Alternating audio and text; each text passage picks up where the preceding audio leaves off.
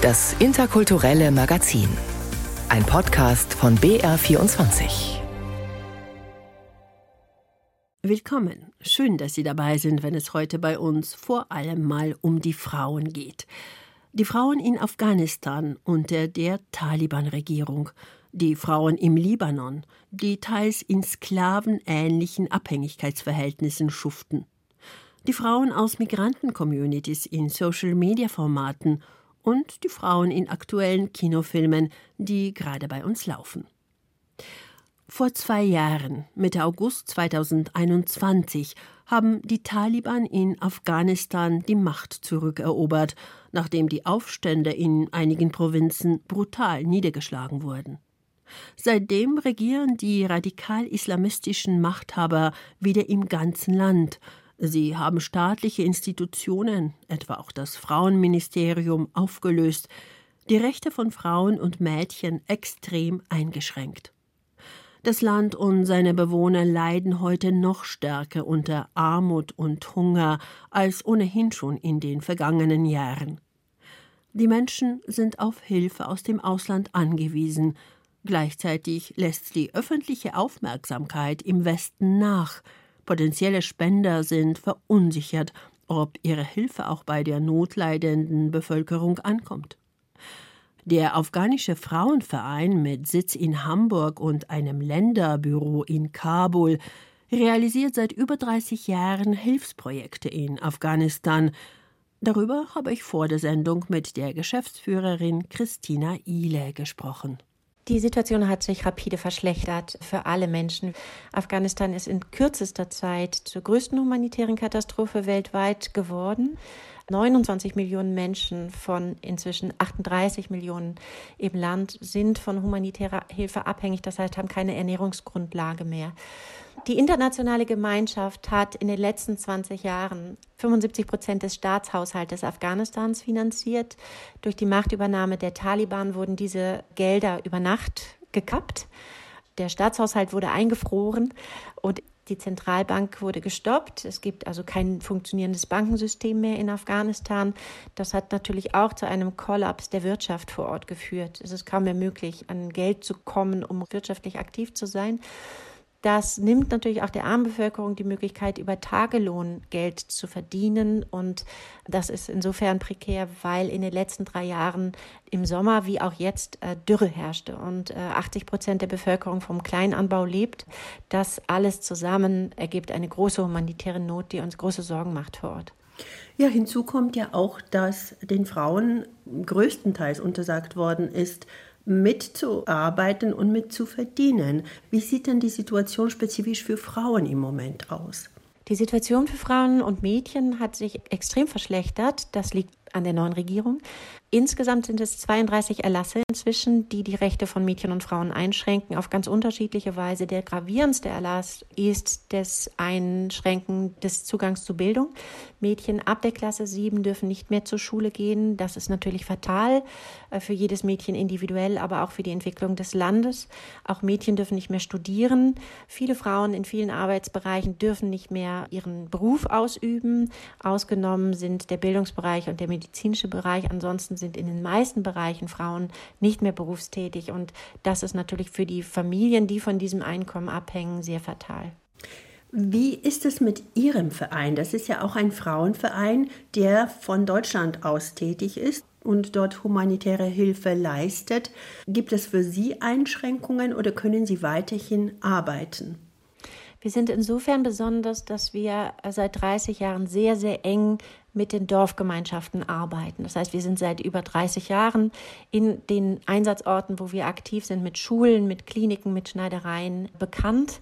Und uns haben die jeweiligen Dorfgemeinschaften und Ältestenräte jetzt in dieser schwierigen Zeit sehr geholfen, weiterarbeiten zu können. Zum Beispiel es gab einen Erlass, wo es hieß, äh, Frauen in Nichtregierungsorganisationen dürfen nicht mehr arbeiten. Zwei Tage später hatten die Dorfältesten bei den lokalen Behörden für unsere Mitarbeiterinnen und Kolleginnen Sondergenehmigungen erwirkt. Die Arbeit vor Ort hat sich natürlich sehr erschwert. Wir müssen sehr flexibel sein, Dinge verändern. Zum Beispiel haben wir sehr viel investiert in den Transport unserer Kolleginnen, denn es gibt sehr viele Checkpoints inzwischen, die eben auch sehr willkürlich agieren. Also Frauen dürfen ab 75 Kilometer nicht mehr alleine reisen, sondern sie müssen den männlichen Oberhaupt der Familie bei sich haben, den sogenannten Mahram.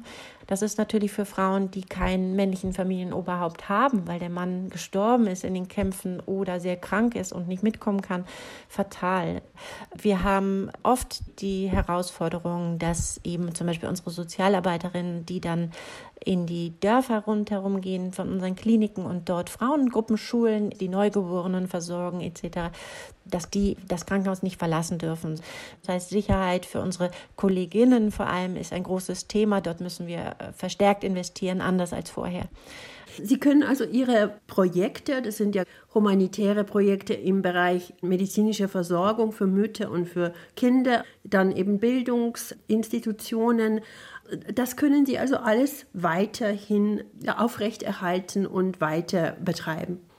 Das Verbot, dass Mädchen ab Klasse 7 nicht mehr zur Schule gehen dürfen, das wird leider sehr konsequent inzwischen umgesetzt. Aber wir betreuen von insgesamt 5000 Kindern, die wir beschulen in unseren fünf Schulen, betreuen wir 425 Mädchen der Klassen 7 bis 12 im Homeschooling. Das heißt, wir haben extra Chapter entwickelt äh, zum Selbststudium. Wir gruppieren sie in Lerngruppen. Die Lehrerinnen kommen zweimal in der Woche bei ihnen vorbei pro Dorf und wir unterstützen sie bestmöglich. Wir haben auch zwei Lehrschneidereien für 100 Frauen. Das sind meistens Witwen, die alleine für die Ernährung ihrer Kinder zuständig sind und deswegen dringend einen Beruf brauchen. Diese zwei Lehrschneidereien sind im Moment geschlossen, weil dort die Genehmigung entzogen wurde. Die Bevölkerung, die Dorfgemeinden wollen unsere Schulen, wollen unsere Kliniken, wollen die Lehrschneidereien und sind extrem dankbar für diese Hilfe, weil sie auch wirklich teils überlebenswichtig ist. Auf Dorfebene ist es so, dass dort eben ja auch immer schon Taliban waren. Kundus zum Beispiel war seit Abzug der Bundeswehr, das war 2014, Taliban besetzt. Das heißt, auch dort waren alle entscheidenden Positionen durch Taliban besetzt. Und unsere Dorfältesten, aber auch der Schulleiter zum Beispiel, die sind gewohnt, mit denen zu sprechen und zu verhandeln. Das funktioniert am besten, wenn man das Wertesystem der Taliban kennt und damit argumentiert dann ist das deutlich erfolgreicher, als wenn man mit westlichen Werten argumentiert, die bei der neuen de facto Regierung keinen Stellenwert haben. Vielleicht noch ein Wort zum Verhalten der Bundesregierung, wenn es um die Aufnahme von Schutzzuhänden Menschen aus Afghanistan geht. Würden Sie sich denn da mehr Unterstützung und vielleicht offenere Tore wünschen? Ja, vor allem würde ich mir mehr Konsequenz und Ehrlichkeit wünschen. Wir haben erlebt seit der Machtübernahme, dass sehr große Versprechungen gerichtet wurden Richtung Afghanistan und sich Menschen vor Ort große Hoffnungen gemacht haben, ausreisen zu können. Es ist eine große Gefahr, dass Afghanistan in Vergessenheit gerät. Natürlich, man merkt eine gewisse Medienmüdigkeit die fatal ist für die Menschen in Afghanistan, weil auch das Gefühl entsteht, dass man vor Ort nicht mehr helfen kann. Und das ist nicht der Fall. Also Spenden für Afghanistan kommen wirklich an, die kommen wirklich bei der notleidenden Bevölkerung an. Das ist wichtig zu kommunizieren, auch die Situation vor Ort immer wieder zu zeigen. Sie ist wirklich fatal. Und es sterben in unseren Kliniken Kinder an Unterernährung. Im Moment sind es drei Millionen Kinder, die akut unterernährt sind im Land und dringend auf Hilfe angewiesen sind für ein Überleben. Ähm, das darf nicht vergessen werden. Und deswegen ist es sehr, sehr wichtig, über Afghanistan zu berichten. Und herzlichen Dank an Sie, dass Sie das auch tun. Ein dringender Appell, eine dringende Bitte, den Menschen in Afghanistan zu helfen. Das Gespräch mit Christina Ile, der Geschäftsführerin des afghanischen Frauenvereins, haben wir vor einigen Tagen aufgezeichnet. Auch im Libanon werden die Rechte von Frauen und Mädchen massiv beschnitten. Es sind die sogenannten Dienstmädchen, die aus anderen Ländern unter falschen Versprechen angeworben werden, um in libanesischen Haushalten zu arbeiten. Amnesty International schätzt ihre Zahl auf etwa 250.000. Das sogenannte Kafala-System, der arabische Begriff bedeutet eigentlich Bürgschaft, ermöglicht eine sklavenartige Ausbeutung der Hausangestellten in einem extremen Abhängigkeitsverhältnis. Isabel Hartmann hat in einem Caritas-Schutzhaus für ehemalige Arbeitsmigrantinnen in Beirut recherchiert. Es wird von der Mission München unterstützt. Die Freiheit ist in Beirut gut versteckt. Man findet sie hier zum Beispiel in einem der ärmeren Viertel der Millionenstadt, hinter dem Pausenhof einer Schule. Dort befindet sich der Olive Shelter, ein Schutzhaus für Frauen, die als Hausangestellte gearbeitet haben und aus dieser Sklavenarbeit geflohen sind. Dieses Stockwerk ist von Frauen bewohnt mit vielen verschiedenen Nationalitäten. Wir haben auch Frauen aus Sri Lanka, Ghana, Sierra Leone, Äthiopien. Joëlle Cherfon, eine der Leiterinnen des Hauses, bittet die Frauen um sich herum nach vorne. 33 ehemalige Hausangestellte leben hier in der Obhut der Nichtregierungsorganisation Caritas Libanon. Alle Frauen haben eine schlimme Zeit hinter sich. Agnes zeigt ihre Arme, übersät mit Brandwunden. Ihre Arbeitgeberin hat sie in einem Wutanfall mit kochendem Wasser übergossen. Rachel wurde schwerst krank und war beinahe tot, als ihre Dienstherren sie ins Krankenhaus brachten. Auch die 38-jährige June erlebte Willkür. Uh, ich habe für Madame gearbeitet. Dann hatte ich Probleme mit ihr. Aber ich wurde nur rausgeschmissen und auf die Straße gesetzt. Ich kannte niemanden und konnte nirgendwo schlafen. Ab und zu konnte ich bei jemandem übernachten. Manchmal war ich gezwungen, mit Männern zu schlafen, und dann haben sie mich wieder rausgeworfen.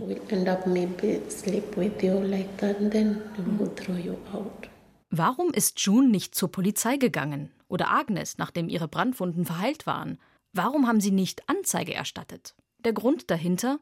Im Libanon herrscht eine spezielle Rechtslage, das sogenannte Kafala-System.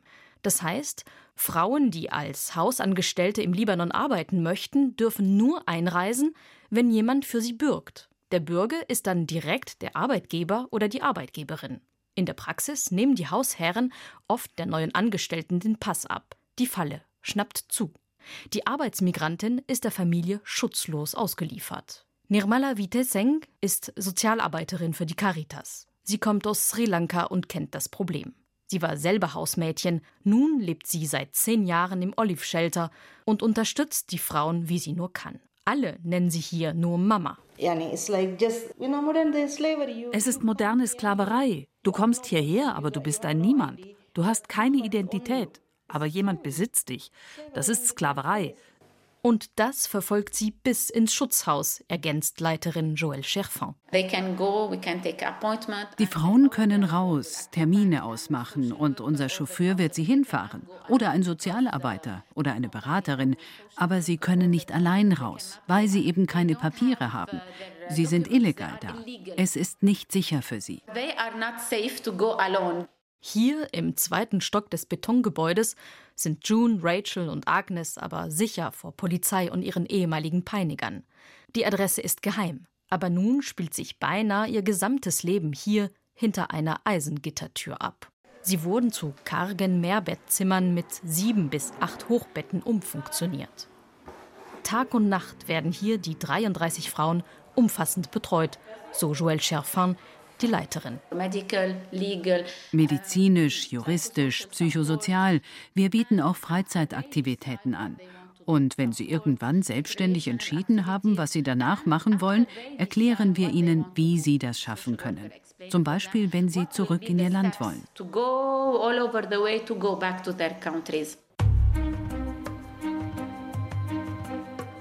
Offiziell arbeiten rund 250.000 Arbeitsmigrantinnen als Hausangestellte im Libanon. Internationale Organisationen und ausländische Botschaften rechnen etwa 200.000 mehr dazu, die unangemeldet sind. Das macht fast 6,5 Prozent der Gesamtbevölkerung des Landes aus. Dementsprechend gut geölt funktioniert das Geschäft mit den Frauen aus dem globalen Süden.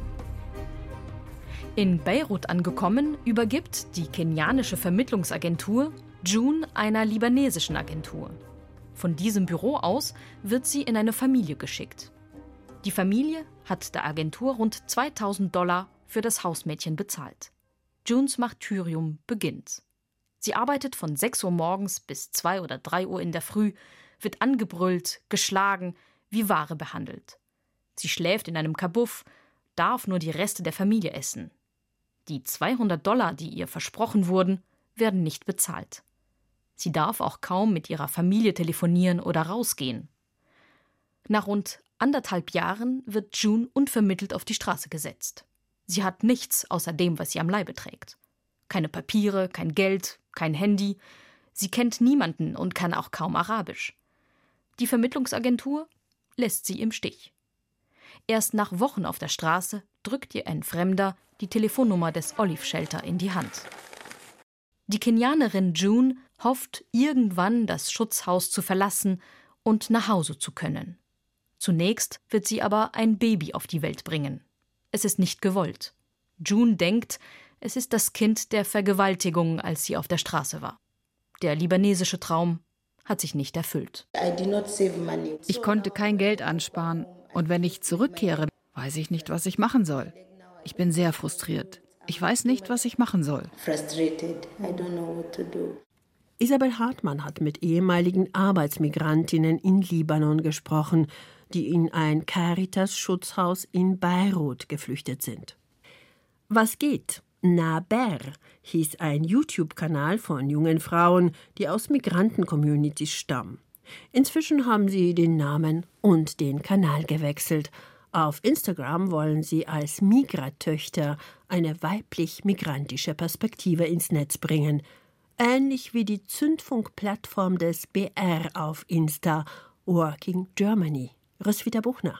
Äh, wann heiratest du? In deinem Alter hatte ich schon fünf Kinder. Fünf. Sag mal, bist du krank? Du hast so ein abgemagertes Gesicht. Iss doch mal ein bisschen mehr. Sie nehmen sich schon mal gern selbst auf den Arm, wie hier im Instagram Reel typisch Oma. Im Instagram-Kanal Migratöchter steht die weibliche, migrantische Perspektive im Mittelpunkt. Mit motivierenden Geschichten von Frauen mit unterschiedlichen Einwanderungsbiografien wirbt der Kanal, den das Autorenkombinat bespielt, für Vielfalt und mehr Offenheit. Ursprünglich sei der Instagram-Kanal nur eine Begleitplattform des YouTube-Kanals Naber gewesen, erzählt Redaktionsleiterin Özge Kapukcu. Naber heißt wortwörtlich übersetzt, was geht. Es startete 2021 als ein Format für junge Frauen mit hauptsächlich türkischer und kurdischer Migrationsgeschichte. Es wurden Frauen interviewt, in der sie ihre eigenen ganz persönlichen Geschichten erzählt haben und allgemein auch Geschichten, die die Migra-Community bewegt. Dass aus Naber Migratöchter wurde, hat mit der Erweiterung der Zielgruppe zu tun, sagt Özke Kapukcu. Der Kanal will nicht nur die türkische und kurdische Community ansprechen, sondern auch Frauen mit anderen Hintergründen. Mittlerweile ist das Format vollständig auf Instagram umgezogen, denn wir haben eigentlich ziemlich schnell festgestellt, dass wir durch Instagram einfach viel, viel mehr Möglichkeiten haben, was auch die Verwendung von zum Beispiel Bildern angeht, von Videos, von Grafiken und mit der wir auch Inhalte viel, viel ansprechender präsentieren können. Die Migratöchter posten Erklärvideos und Reels, gefüllt mit Geschichten und Informationen, etwa über die Anschläge von Hanau oder Solingen, aber auch unterhaltsamere Kost wie Interviews und Rezepte mal lustig aufbereitet, wie in der Rubrik Around the World, in der zum Beispiel Schimpfwörter in verschiedenen Sprachen erklärt werden. Mal aber auch ernst, wenn es um Themen wie Islamophobie, Rassismus oder Diskriminierung geht. Da berichtet das schwarze Mädchen Luisa über ihr Leben mit Albinismus oder Angelina über die Ausgrenzungen, die sie als Sintetzer in Deutschland erlebt hat. Angelina wächst in einem kleinen Dorf in Baden-Württemberg auf. Ihre Mutter ist eine Sintetzer. In der Schule macht ihr das schwer zu schaffen. Da waren Eltern, die haben ihren Kindern zum Beispiel gesagt, dass sie nicht mit mir spielen sollen. Nicht immer haben spüren lassen, dass ich irgendwie nicht so richtig dazugehört. Was bei uns nochmal eine ganz, ganz, ganz große Rolle spielt, ist die interaktive Funktion. Denn durch die Kommentare, durch die Likes ähm, oder auch Direktnachrichten können direkte Interaktionen mit den FollowerInnen stattfinden sagt Özgül Kabukcu. Beispielsweise in der Rubrik Bin ich ein schlechter Mensch, wenn? einer Beratungsplattform in Dr. Sommerart. Da können Frauen alles fragen, was ihnen auf den Nägeln brennt. Durch ihre Anonymität bietet die Rubrik einen geschützten Raum für Diskussionen. Sich gegenseitig stärken, sich respektieren, zusammenhalten und voneinander lernen, das ist die Motivation der Migratöchter. Ähnliche Ziele hat auch die Insta-Plattform der Zündfunkredaktion des Bayerischen Rundfunks Work in Germany. Seit ein paar Monaten arbeiten die beiden Formate zusammen. Weil wir einfach gemerkt haben, wir haben ähnliche Themen und wir können so voneinander auch so ein bisschen lernen und profitieren und auch unsere jeweiligen Zielgruppen und unsere jeweiligen Followergruppen gegenseitig erreichen. Sagt Channel Managerin Alba Wilczek. Auf den Titel Work in Germany sei man gekommen, weil es ganz konkret ums Arbeiten gehe, nämlich ums Arbeiten an und in Deutschland. Aber es soll eben auch ums Arbeiten an sich gehen. Also Menschen, die hier in Deutschland arbeiten. Und unser Publikum, das wir ansprechen wollen, das sind junge, urbane Menschen, eigentlich allen Geschlechtern. Jeweils eine Woche lang führen die Moderatorinnen Coco Tekeleza Mosebene und Schachsat Osterer durch ein Thema und beleuchten unterschiedliche Aspekte in Stories, Feeds, Posts, Reels und Videos. Dabei geht es um feministische, queere und Diversity-Themen, aber auch um aktuelle Debatten wie etwa Gender Bias, kulturelle Aneignung oder rassistische Inhalte in Büchern und Filmen, wie im folgenden Beitrag. Auch Disney hat bei seinem Streamingdienst vor zwei Jahren einige seiner Klassiker aus dem Kinderprogramm rausgenommen, aufgrund von negativer Darstellungen und nicht korrekter Behandlung von Menschen und Kulturen. Viele Menschen übernehmen dadurch auch unbeabsichtigt die dargestellten diskriminierenden Inhalte und verinnerlichen sie. Auch bei Work in Germany kann die Migranten-Community selbst von ihren Erfahrungen berichten. Empowerment durch Sichtbarkeit sei die Devise, so Alba Wilczek. Viele Userinnen und User teilen beispielsweise auf Work in Germany ihre Diskriminierungserfahrungen. So berichtet etwa die Schauspielerin Suhaila über ihre Wohnungssuche. Die Begegnung mit dem Vermieter war schrecklich, weil er mich sehr kritisch beäugt hat, meinen Nachnamen nicht richtig aussprechen konnte. Bis er dann äh, ausgepackt hat, dass er mich ja ergoogelt hätte und er musste überprüfen, ob ich auch nicht eine Hartz-IV-Empfängerin bin, wie alle anderen Landsmänner von mir. Migratöchter und Work in Germany zeigen einmal mehr, wie gesellschaftspolitisch relevante Themen auch in einem Medium wie Instagram funktionieren, in dem es bislang noch eher wenig solcher Angebote gibt. Özge Kabukcu von den Migratöchtern jedenfalls wünscht sich viel mehr solche Plattformen, in der einfach alle zu Wort kommen und ich hoffe wirklich, es werden solche Projekte weiterhin gefördert. Roswitha Buchner stellte die Instagram-Plattformen Migratöchter und Working Germany vor. Victoria Hausmann bevorzugt das traditionelle Format und die große Leinwand. Sie empfiehlt einige sehenswerte Kinofilme. Die 13-jährige Sophia hat es schwer. Statt den Sommer mit Freunden zu verbringen, schicken ihre Eltern sie raus aus Belgrad zu ihrer Oma und deren schriller Schwester Lucia, genannt Tante Luce, in ein idyllisches kroatisches Dorf an der Adriaküste. Oma zwingt mich dazu, vieles zu tun. Sie ist ein Selfie-Terrorist. Sie fotobombt all meine Fotos. Ich habe kein Internet und keine Freunde. Ich bin Omas Gefangene. Zugegeben, so schlimm wie Sophia es am Anfang empfindet, ist das alles nicht. Aber ihre Oma blamiert das junge Mädchen am Anfang oft mit ihrer teils übergriffigen Fürsorge und ihrem extrem lauten Schnarchen, was dem Film eine lustige, aber nicht übertrieben alberne Note gibt. Der Sommer, als ich fliegen lernte, basiert auf dem gleichnamigen Jugendroman der serbischen Autorin Jasminka Petrovic und wird als völlig erwachsener Kinderfilm bezeichnet. Einziger Haken, leider wurde der Film nicht synchronisiert. Zuschauer müssen also entweder Kroatisch verstehen oder Untertitel lesen, was bei den bunten, idyllischen Adria-Bildern manchmal nicht so leicht ist.